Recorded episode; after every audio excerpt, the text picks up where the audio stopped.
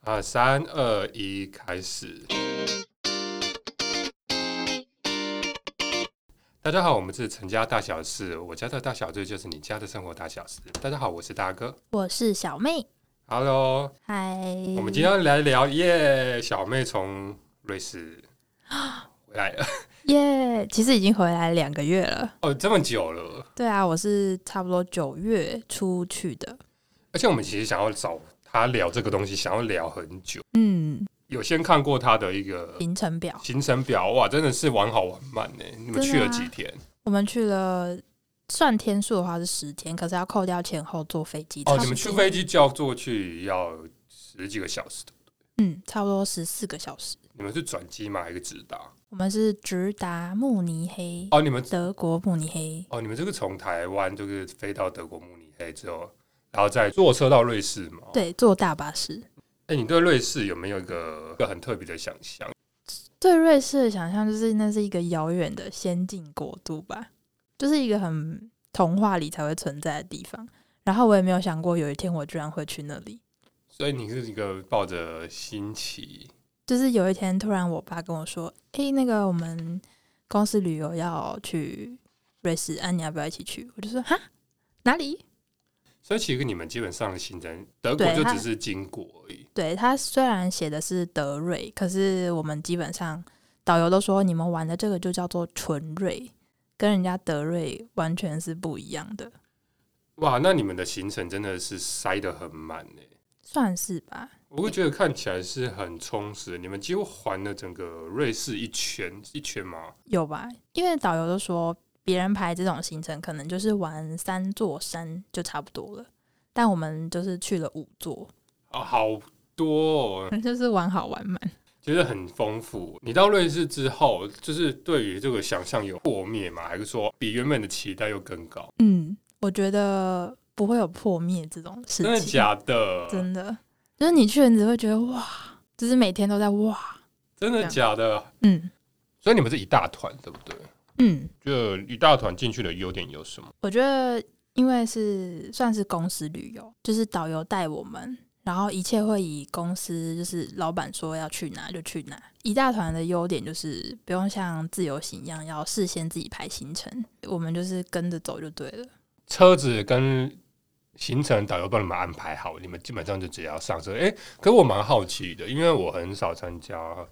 跟团，嗯，跟团是导游带到一个点之后，他会讲解嘛，还是说他们就是就地解散，然后跟你讲讲个注意事项？哦，我觉得这次跟团的经验很酷。我觉得是是不是因为我也太久没有跟团，或者是没有跟团一起出过国？我上一次跟团一起出国应该是在十年前的日本吧。好久哦，疫情之前了耶。对啊，就是大概高中的时候，然后那时候跟团就是我记得就是导游带，然后他会在车上先讲解，然后下车之后就自己各自去逛嘛。但这一次我们是从在桃园机场的时候，导游就见到大家就直接先发一个算是耳麦跟他的那个，就是可以听到他讲话的一个哦收听机然后每个人就是带在身上，就是挂着，就是像就是传统的旅行团那样的感觉。哦，所以其实你们集合点，你们是直接在桃园机场集合对对对，我们是全部一起飞，所以是在桃园机场先集合。哦。嗯，然后到了之后，导游就说：“来，大家就把耳机打开。”然后他就可以开始讲话，从那边他就开始带我。哦，所以你们全程都会有这个耳机，对，基本上，好酷而且他啊就哦！算走在很前面，我们还是可以听得到。好酷，而且那个耳机是没有地区限制。基本上那个距离，我觉得都是 OK 的，哇靠，好酷哦！只是看起来就会很像那个，你知道吗？大陆旅行团。我其实有用过这种设备，可是我嗯唯一用过一次是在我参加某一个博物馆的导览，哦，对对对对对，就是像那种东西。它就是呃会有一个解说员在前面，对对然后他们每个人分一个东西，对对然后他对跟说哦，我们现在这个景点，这个景点有什么特色，对对对有什么对对值得看的地方，是的，是的，好酷哦！所以你们旅行团必直接背那个东西，就是那个东西。然后我后来看别人就是分享，也有去奥捷的那种，他们也是每个人就带一个。好酷哦！是的，现在都这么先进了。哎，那你们这样飞过去十四十四个小时。我们是晚上飞，然后飞到那边刚好是七点钟，哦，直接开始走行程。早上七点是的，有会有时差吗？诶、好，我记得是晚六个小时，瑞士是比台湾晚六个小时，所以我们就是飞机上就是像我爸的做法，就是直接开睡，一直睡，一直睡，然后睡到就是他要叫你吃东西的时候再起来吃，然后其他时间就是一直补眠，就好像睡饱了下飞机你就会有精神，那你觉得跟团的好处是什 么？就是不用想行 程，然后就是真的可以，就是如果你是第一次去这个地方的话，我觉得第一次去都会一开始行前准备会很痛苦，因为你要接收一个你完全没有去过的地方，然后你要从头开始去找说我要怎么去，然后我应该要怎么排行程，然后要注意哪些事情，然后包括在当地的转车啊，或者是吃饭，这些都是要自己去找资料。但是如果你是第一次到这地方，然后跟团，你就可以完全无脑踩点，我觉得超棒的。我觉得很适合那种有带小朋友的家庭或者对是长辈，嗯，就是跟团就对了不。用特别再去照顾对那些事情。然后他连就是什么时候要上厕所，什么都帮你安排好。好开心哦！ 而且我听到那边其实是找厕所是要特别找的。对，这不是那么方便的。哎、那你觉得去瑞士之前有什么需要注意的东西吗？然后我觉得去瑞士要注意的，应该就是衣服比较难带，因为瑞士就是有高山嘛，对，因为那边就是去就是一定会上山，所以如果你是在，我觉得夏天就还好，可是如果是冬天的话，就是山上山下温差蛮大。但像我们这次去也是温差超大，哎、对，你们去的时候是大概是你刚刚是说九月，对不对对对对其实是一个台湾还蛮热的时候。蛮热，可是好像又又有点变天的那种。嗯对，但是因为现在全球暖化嘛，所以瑞士也挺热的，哦，真的哦就。是上山可能会穿的比较多，应该但是我最最多最多外面也就穿一件皮衣而已。真的假的？我以为要带到那种厚外套。哎哦，真的还不用。然后下山真的热的半死，那、你们有看到雪了吗？没有，只有看到冰河的雪，就是那种哦常高年积雪。山的那一对种。对，然后但是我有我有摸到雪是有，哇，好开心、只哦！是没有下雪。你觉得瑞士是个什么样的地方？就是童话世界，很多人从瑞士回来都会觉得，都会有一个形容词。嗯，对，很多人从瑞士回来都会有个形容词，他会说，它真的就像童话故事、童话仙境一样的地方。我觉得真的是，光听到他们那些回来的人的描述，嗯，就很有画面。真的，瑞士很特别哦，瑞士其实主要的观光景点是以壮丽的风景，还有古庙、教堂。嗯，这几个地方嗯为主要特色，而且这个特色是非常的让人家都会用童话故事来形容这个瑞士。那如果想要分享的话，你觉得在整趟行程嗯第一次去有没有哪个地方是一定要去的，或者说你会想一直再去的？我觉得我可以以我去过这个行程来推荐给大家，因为我们第一个去的点就是你刚刚讲到瑞士是以古堡啊、教堂就是很著名嘛，那我们第一个去的地方就是那个圣加伦大教堂，据说它有一千七百多年的历史。哇塞，那种东西在台湾基本上是没没有这种东西，然后对对对就算有的话，它可能已经被荒废了。就是因为战争什么东西，它可能就是会被破坏。对对对，然后它还蛮完好的保留下来，而且因为我们去的它是算是一个修道院，然后你是可以看到它完整的教堂原来的样子，然后里面就是有一个很著名的修道院图书馆，然后那图书馆也是就是从那个时候就一直保留下来，我觉得超酷的是。我觉得欧洲的对于文化保存真的做的蛮好的，是因为我们要进去参观那个图书馆，可是你知道它就是可能已经很久很多年了，所以进去的时候，他会要求我们要穿一个很大很大的毛毛拖鞋， 就是你的鞋子要整个穿在那个毛毛拖鞋里面。然后还有控管人数，就是他们对那个文化保存就是真的还蛮盯紧的。好酷哦！对就是他已经重视到这种程度。对，然后它里面真的有一个好像什么几千年的那个木乃伊耶，就躺在那里。然后导游就说：“这个，嗯，为了你们好，还是先不要拍照好。哎我听说啊，那种欧洲的古堡啊、嗯很多，一方面是历史很悠久，很多故事；对一方面都听说有很多鬼故事。对，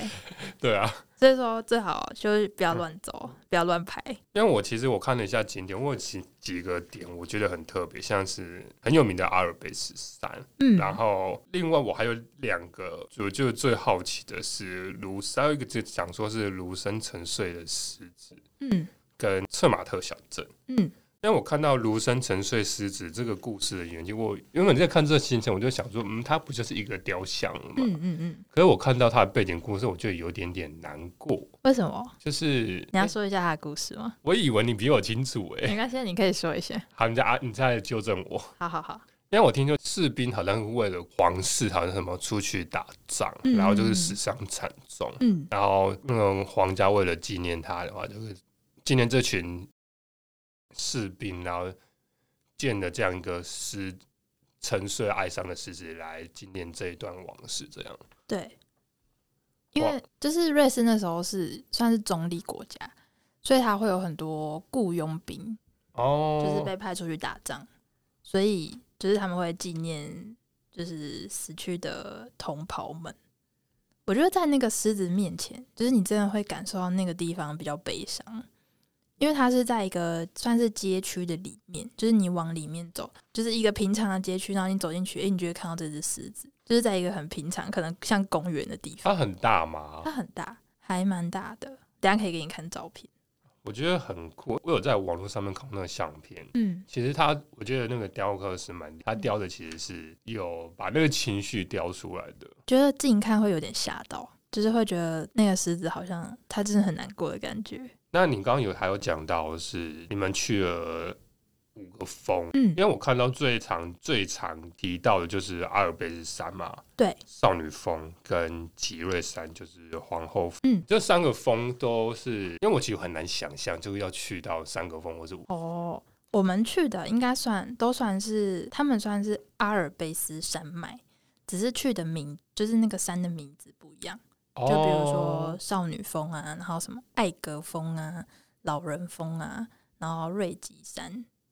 跟还有什么菲斯特山脉，就是每座山上面你去看的特特点都不一样。真的假的？对哦，然后还有那个马特洪峰，哦，就是你大家知道那个巧克力上面的那个有一个叫什么 tablet，就是那个黄色的山脉巧克力，哦，对，那个上面的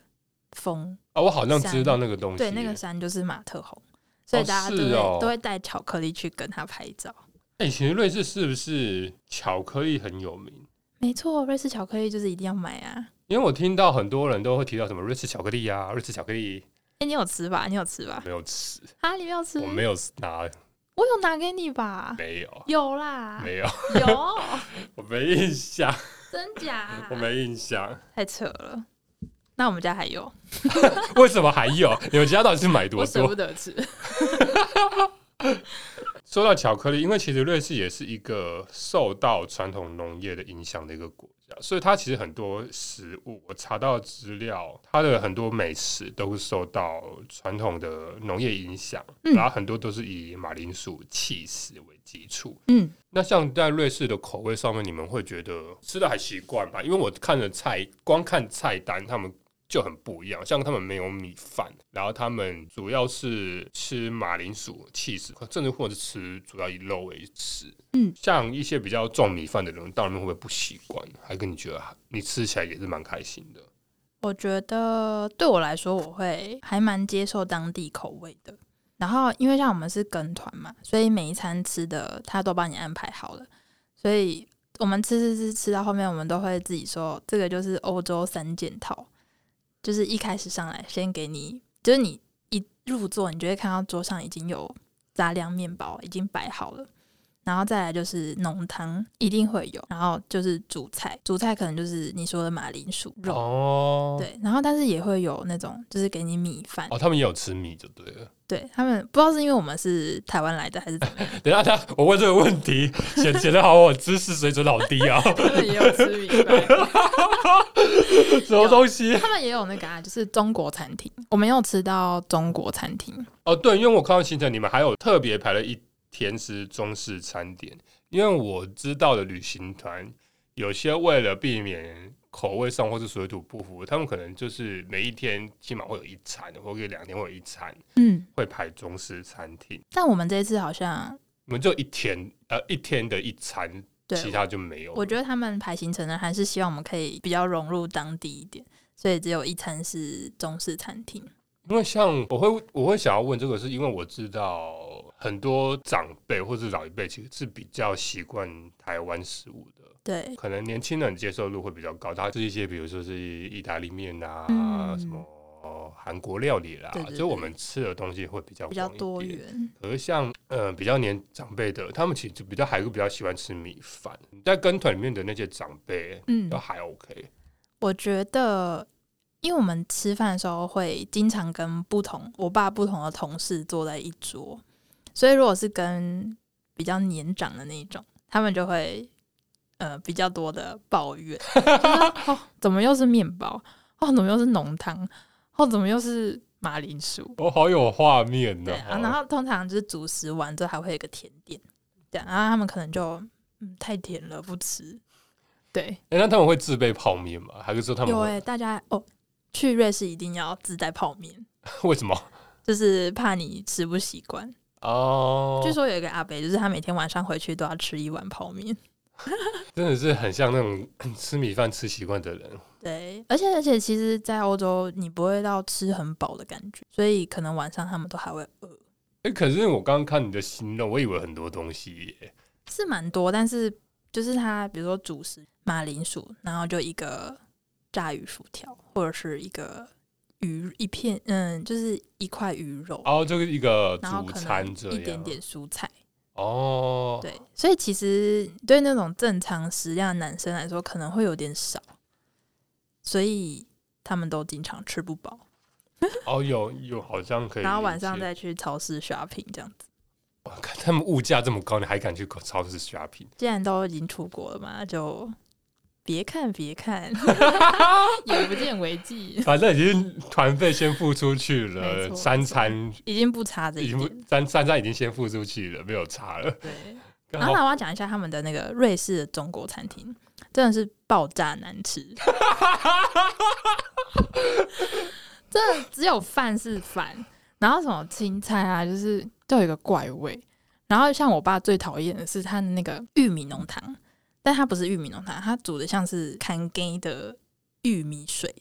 哦，就是你不知道它在煮什么。我好像可以想象，哎，对，但就算它真的是菜很难吃就对了，但是他们那个餐厅里面的服务生很帅。我听说他们那边的人就更男的帅，女的美，没，错，哇，但是真的瑞士的中国餐厅真的爆难 吃。其实最后一天我们到那个德国的时候，德国的中餐厅很好吃、哦，是哦有，点惊艳。反而是对，在德国惊艳到，怎么会有好吃的中餐不厅？要在瑞士吃，真的。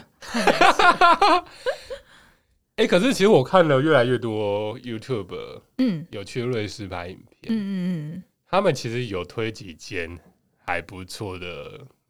韩国餐韩国餐厅厅或中式餐厅。对，那个就是真的是自由行回去，因为我发现，就是我们去完那个瑞士的中餐厅之后，就是导游有跟他，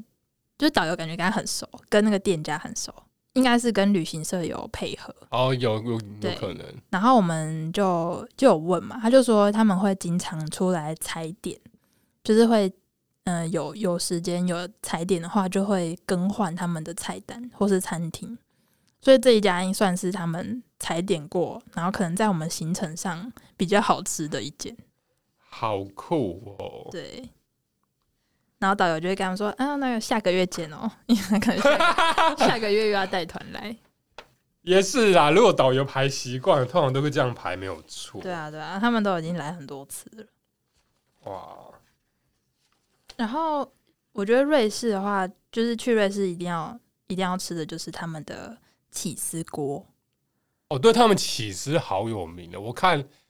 不管是我看你的行程，或者是我上网查资料，嗯他们个个都要配起司，而且他们起司是出了名的好吃的。对，他们的起司锅在当地叫做防度，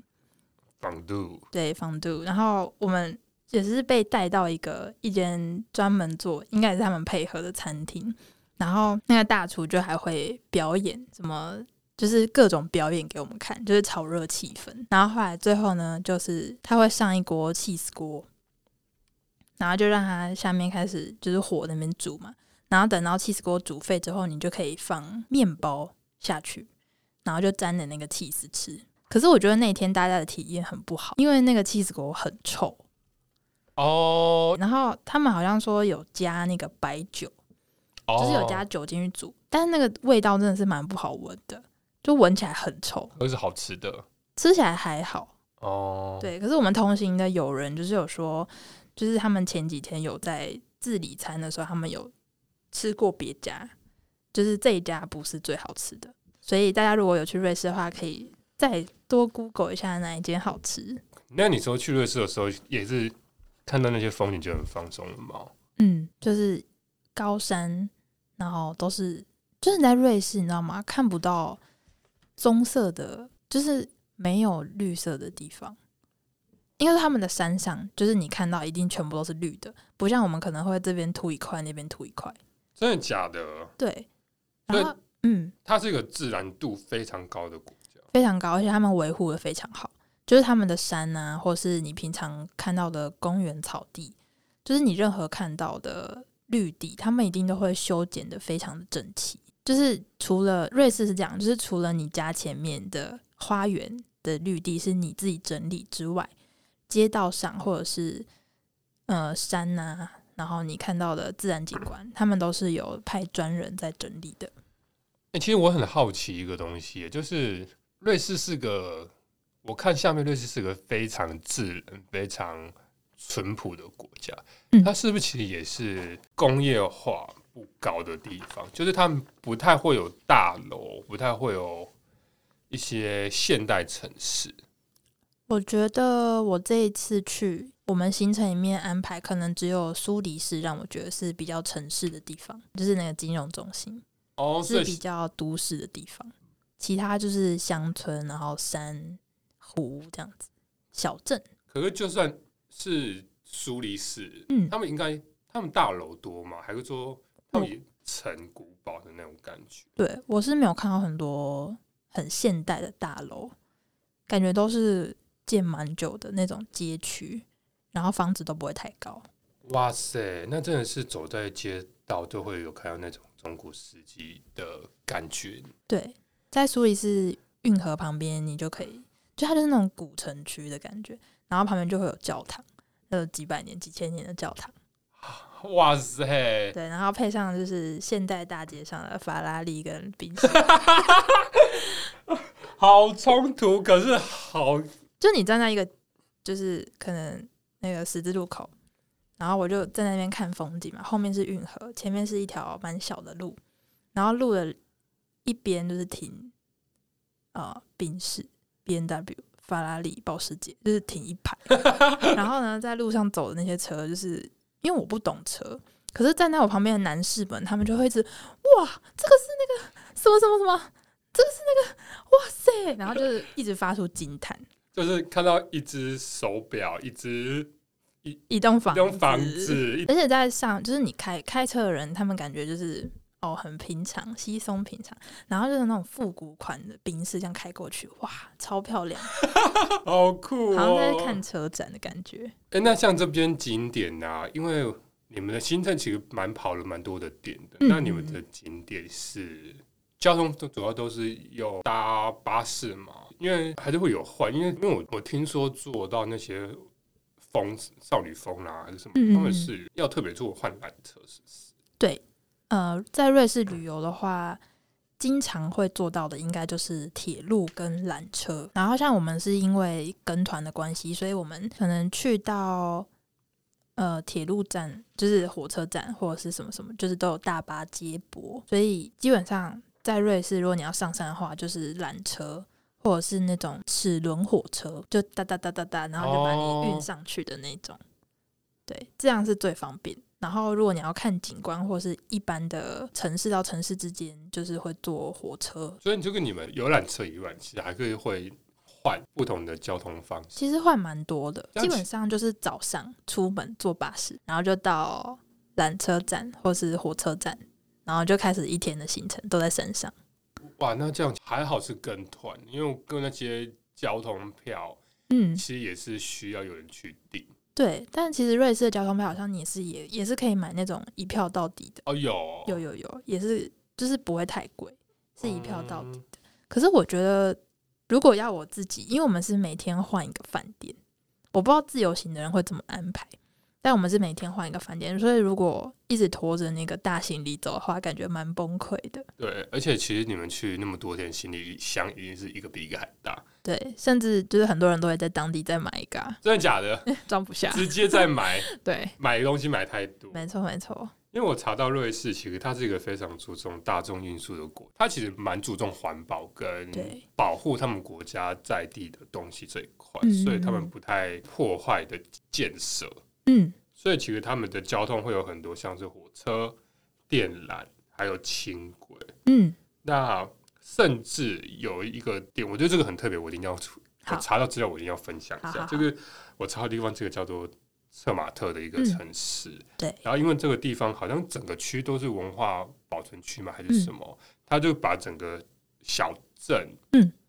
定定为就是呃禁止汽车通行的城市，没错，所以它是要你可能交通道附近只有你要用走的才能走进去。我觉得这超酷的耶！好啊，一定要分享一下特马特，对吧？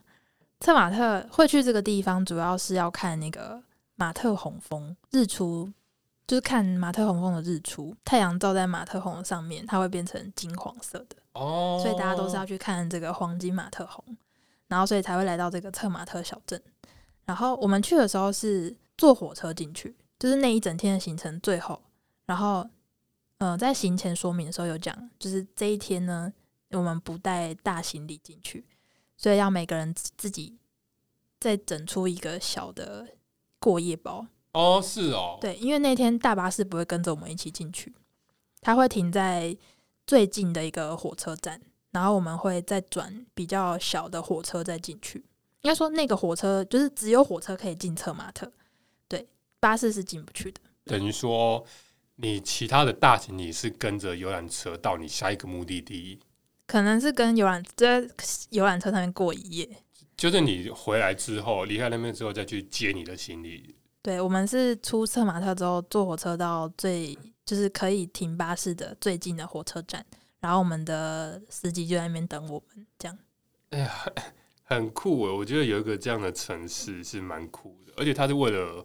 环保，保护保护整个城市的，像对是一些老建筑，嗯，或者是一些就是那些很有历史的老街嘛，嗯，在台湾应该算叫老街、哎、算就是老街对、老城区，老城区，嗯对，它整个保护起来，我觉得这样蛮酷。然后像刚刚有提到，你们也有做电缆跟那个齿轮火车，我们第一天上瑞吉山的时候，就是坐齿轮火车，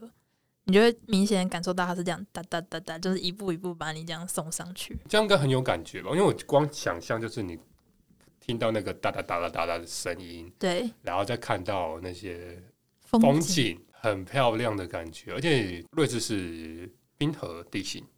有冰河地形，所以其实是视野是非常辽阔的。就是瑞吉山是我们第一个算是第一个行程，然后我们坐那个火车上去，一开始在等车的时候就觉得还好，然后导游就说你们接下来几天啊可能会看到美景就会哇，然后第二天第 第二天就是哇，然后第三天可能就是哦。美哦，然后第四天就是哦，就是越来越期待值下降，因为你可能已经麻痹了，就是每天都这么美。但是瑞吉山就是因为是第一个点，然后它上去的时候，其实你就觉得还好，因为还没有到最高，它就慢慢上去，慢慢上去，你就会越觉得越来越辽阔，越来越辽阔，然后看到远方的山层层叠叠，就会觉得哇塞，真的是太美了。我寄给你那个明信片就是瑞吉山，那个超漂亮的耶，是不那是是火车，对然后又在山里面翻船的感觉。没错，我觉得那很适合你。谢谢。 哎、这样从那边寄明信片方便吗？哦，我觉得说到明信片，就是我此行的一个大任务，真的假因为的？我觉得我去瑞士一定要寄明信片给我的亲朋好友们。所以你寄很多了哦、我寄我大概从就是从瑞吉山我就开始搜集，因为我知道我知道说不可能到当地，就是你拿到明信片，你不可能寄出去的当下你才在那边写，因为是跟团啊，而且加上哦你当下写出来，我觉得我写不出什么好句子，所以我都是先拟好稿，然后我要寄给谁，然后我就一路这样买明信片，然后就在瑞吉山就买了第一张，然后但是我一开始就是算不清楚我到底要几张，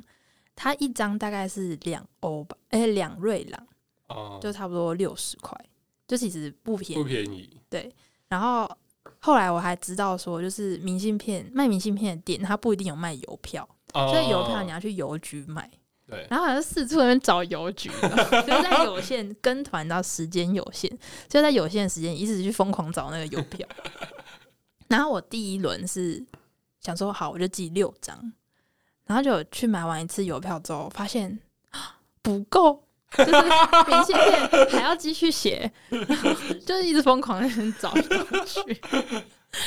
对，我觉得超酷，好笑哦，而且他们的邮箱很可爱，是黄色的， 黄色嗯，黄色。好可爱然后哦，但是很显眼，非常可爱。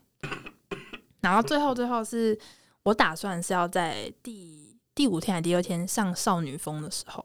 因为少女峰它是呃全世界最高的邮局所在地，哦，所以我就打算在那个邮局寄出所有的所有的明信片。真的假的？你就对全部寄出去了，对，然后除了你是特别买的一张明信片，其他都是跟少女峰啊什么时候有关的，就是哇哈，因为时间来不及了，要在前一天晚上上山前就是要全部把它写好，对哇塞，所以那些都是一路上可能小镇，然后哦看到少女峰明信片就赶快买，赶快买这样。然后最还好的是，因为少女峰上面他知道大家要寄嘛，所以他的那个纪念品店是有卖邮票的。哦，还好还好，对对对，真的是还好，大家这边抢，你知道吗？差点抢不 到、欸，好恐怖哦！而且你，而且我发现你刚刚讲的是，你本来只有预计可能六张，对，然后越买越多。我后来可能记了有没有十二张吧，就是我觉得此行记最多花最多成本的就是明信片，大概我明信片的话加上它的邮资，这样加起来一张差不多要一百多块，哇，真的是不便宜耶！对哇，这个对，然后因为为了要在少女峰寄出，然后因为我们在少女峰上面时间其实蛮赶的，就是你要吃饭，然后要嗯、呃去走那些它的它有一个环少女峰上面的一个步道的行程。嗯，然后你会在里面逗留很久，因为有什么冰宫啊什么，你要在里面玩啊拍照，然后导致最后是我爸拉着我说：“哎、你那明信片不寄了哦、大家已经要下要下山，就是那个缆车也有时间要下山了。”然后就是我们还找不到那个邮箱，哇，然后是他拉着我，然后还要盖邮戳，然后他在那边盖。我说不是，你这个盖反了，你这个盖反了，没关系啊，寄出去比较重要。诶哎像瑞士那物价那么高，连明信片都有感觉。你有在特别省吗？还有就是没有啊，不用省了啊、都我已经来这边了，没有对，关系了我。觉得我是我的概念是因为我觉得明信片比纪念品更有意义，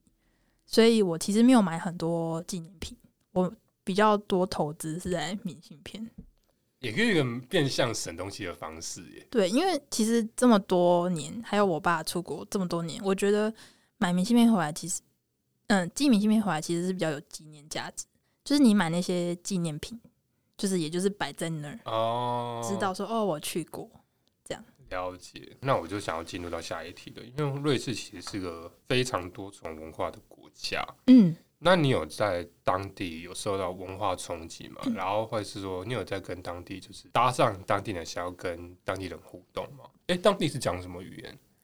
瑞士是讲德语比较多，德语、法语，然后还有一个是他们自己当地的罗什么什么，就是在地语言，哦、还有意大利文。所以你们还是用英文就可以沟通的。是的，就是其实瑞士人还蛮友善。我觉得第一个文化冲击是我们第一天晚上住在那个苏黎世机场的附近，然后机场附近其实没有什么东西，而且他们超市啊什么，就是八点以后就会全部关门，所以路上其实基本上是一团黑。只有附近的一个加油站有一个便利商店还在营业，然后我们就进去，可能想说看有没有什么，就去探险，看有没有什么好卖的这样。然后进去之后就拿了他们当地一个很有名的国民饮料，就是有点喝起来像我们的维他露 P 的那种感觉。哦，对，然后就拿去结账。然后那个店员就是我们的前一个客人，应该是意大利人吧？他就跟他说 “grazie”，就是谢谢，然后他就走了。然后看到我们就直接说“哦，hello”，这样，就是他哦会看你是什么人，然后用不同的语言跟你讲话。我觉得还蛮友善的，而且他们就是已经习惯这件事了，对对对就是他们已经，切本换自如。而且本身就会够多语言，可能是对因为家族的关系，嗯可，能就已经自带内建两三种语言，对，对对对对。好酷哦！然后还有一个是我们在就是比较后面的天数是住在一个半山腰上面，然后它是一个更小的一个城镇，我们就在那个当地很很传统的那种欧式旅馆，就遇到一个从遇到一对瑞士老夫妻，就他们是瑞士当地人，然后就问说：“诶，你们是哪里来？”他们说他们从那个圣加伦，就是我们第一天到的那个教堂的那个地方。嗯嗯嗯他说他们从那边来的。然后那天是礼拜一哦，但他们就是可以出来玩这样子，好酷、就哦，还挺好。然后可是他们就是我们一开始是跟那个先生讲话，就是那个先生跟我们讲话，然后我们就跟他聊天。后来那个先生就是有事情，他去旁边打电话，然后就剩那个太太，可是太太不太会讲英文，就是她只会讲德文。德文，嗯，或是他们当地语言，就是可能对老一辈的人来说会比较没办法用英文沟通，哦，因为他们也是都讲，基本上生活上也不不一定会用到英文。哦，对，其实他们就是主要还是以当地他们在地的语言为主。嗯，其实你看他们的标志啊，或者是像超市的商标，不太会标英文。了解，然后我们还在那边遇到一个中国来的大叔，真的假的？但你说住在住当地哦，不是，他是中国人，可是呢，他是长期住在美国，就是那种移民很久的哦，去美国很久的，然后他们也是现在十几个人朋友，也是都是中国人，一起来瑞士玩。然后我们就在那个瑞吉山上面碰到，他就看我们是华人脸孔，嗯，就来跟我爸攀谈。没想到他是中国人，然后他就开始大聊那个，哎，我们这种出去的人啊，都不会想要再回中国啦。 我这可以讲吗？哇靠！然后我觉得是因为行程很像，我们在瑞吉山遇到他，然后在策马特也遇到他，在苏黎世我不知道在哪，反正就是遇到他大概两三次，在马特洪也遇到他，遇到第三次的时候他就觉得跟我们太有缘了，然后就跟我爸说：“你们加个微信啊。”然后就一路这样聊聊聊聊下来，后好，后来他还说：“我一定要去你们那个一月一月，我一定要去台湾，我要去看看你们那个民主政治，看投票什么的。”哇塞！我刚一直在想说，这个东西会不会被共产党封 杀，哦天哪，好可！怕 哦！我就不回去了 呢。对啊，但我觉得这是个蛮好的体验。我觉得我刚才想我要剪掉，我害怕，我觉得不用吧，我觉得可以留下 来吧，好可怕哦！ 我觉得这挺有趣的。这很有趣啊啦。而且在遇到他那个点，我觉得也很有趣，因为瑞吉山上面有一个跟呃，他那个是什么？峨眉峰，哦，中国峨眉峰交换的一个大石头，真的假的？所以那个石头就是它上面的介绍牌是写说它是真的从峨眉峰运过 来的，哇塞！所以峨眉峰上面应该也有一个瑞哦士的大石哦瑞头，吉山的大使，他真的就写峨眉峰。好特别我们是哦！在那边遇到那个中国人，哎，你们真的很有缘嘞对。啊，是不是很特别？而且我觉得你们除了当地人，还遇到了中国人，对我觉得超特别。超酷哎、那边自然应该还不错吧？这样听起来没有我想象中自然那么 差。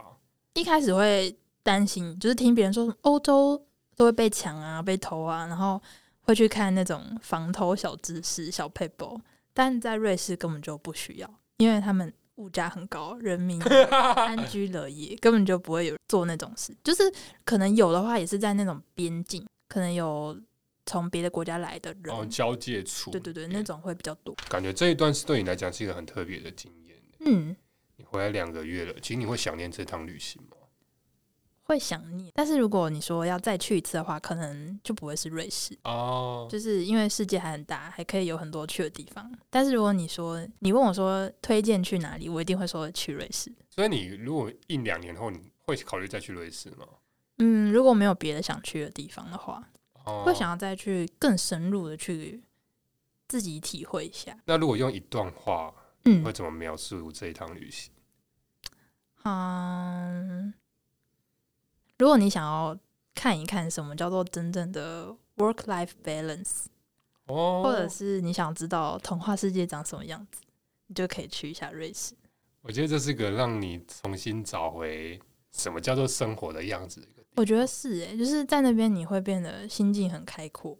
然后你会觉得你自己可以包容更多的东西。嗯方，感觉真的是打开心胸、敞开眼界的地方。对，而且回来之后你会觉得，哦，在公司的那些烂事根本就不是什么事。哎、真的会有这样觉得耶！ 如果去那种呃跳脱你原本生活环境的地方，让人家回来就觉得嗯嗯其实还好，对就是嗯，我之前把这件事想的太严重了。对，真的没有这么严重，就是世界还很大。好，那如果最后想要推荐朋友去瑞士的话，需要做什么样的准备？比如心理上、物质上，或者是建议跟团吗？还是自助？我觉得第一次去的话，可以建议是跟团。其实我刚听完也觉得它自助是有难度的。对，我觉得光我要自己在那边查那个票怎么，就是哪一站到哪一站，我觉得还蛮，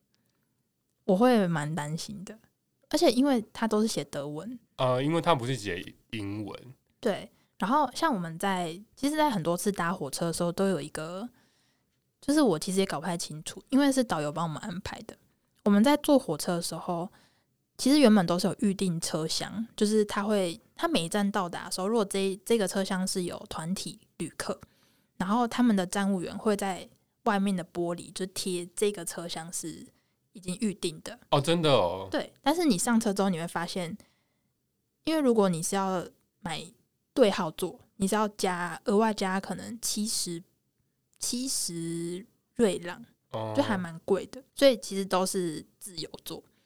那边的都是自由座吧，好像经常好比较像多。是对，所以他就算你贴了这个预定的车厢，但原本坐在里面的外国人他是不会让你的，哦，所以你要自己再去找位 置。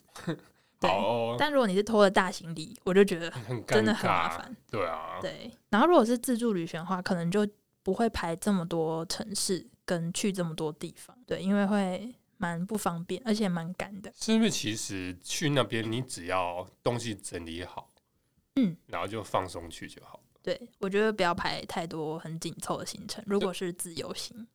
就是你要把自己放在一个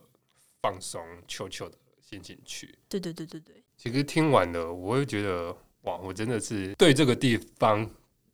更期待、更好奇一点，因为其实我听了很多，嗯从瑞士回来的人，嗯嗯，他们都说那边真的是像什么什么童话故事里面的哪一个场景一样，嗯然后是一个很开阔、很很放松的地方，然后会让你很自在、很舒服。嗯我觉得连搞得我都很现在很想要很找憧憬，很憧憬，对，啊搞不好可以去，有机会的话就想要去看看。我觉得瑞士给我的感觉就是，你一进到它的境内，你就会觉得一切都非常的整齐整洁，然后很有生活艺术的感觉。就是你看他们的房子都整理的很漂亮，然后几乎每一个窗台都有种花，就是一切都是非常有生机的感觉。好，然后这件事情在我最后后面几天就是要转机，所以我们会进到奥地利，再去德国。一进到奥地利，你会觉得这个世界怎么变成这样子？这就是我前面说破灭的地方，哦，就是感觉哦回到现实的那种感觉。那干脆待在瑞士好了。那我们可不可以后退，就是再回去。哎、车掉头。对，好啦，那我们感谢小妹的分享了。那我们今天就先到这边啦。好，我们现在在 Apple Podcast、跟 Google Podcast、Spotify 还有 s o n o n 都有我们的平台，请大家可以再支持我们哦。那我们是成家大小事，我们关心大家的生活大小事。我是大哥，我是小妹，好，那我们下次见啦，拜拜拜拜。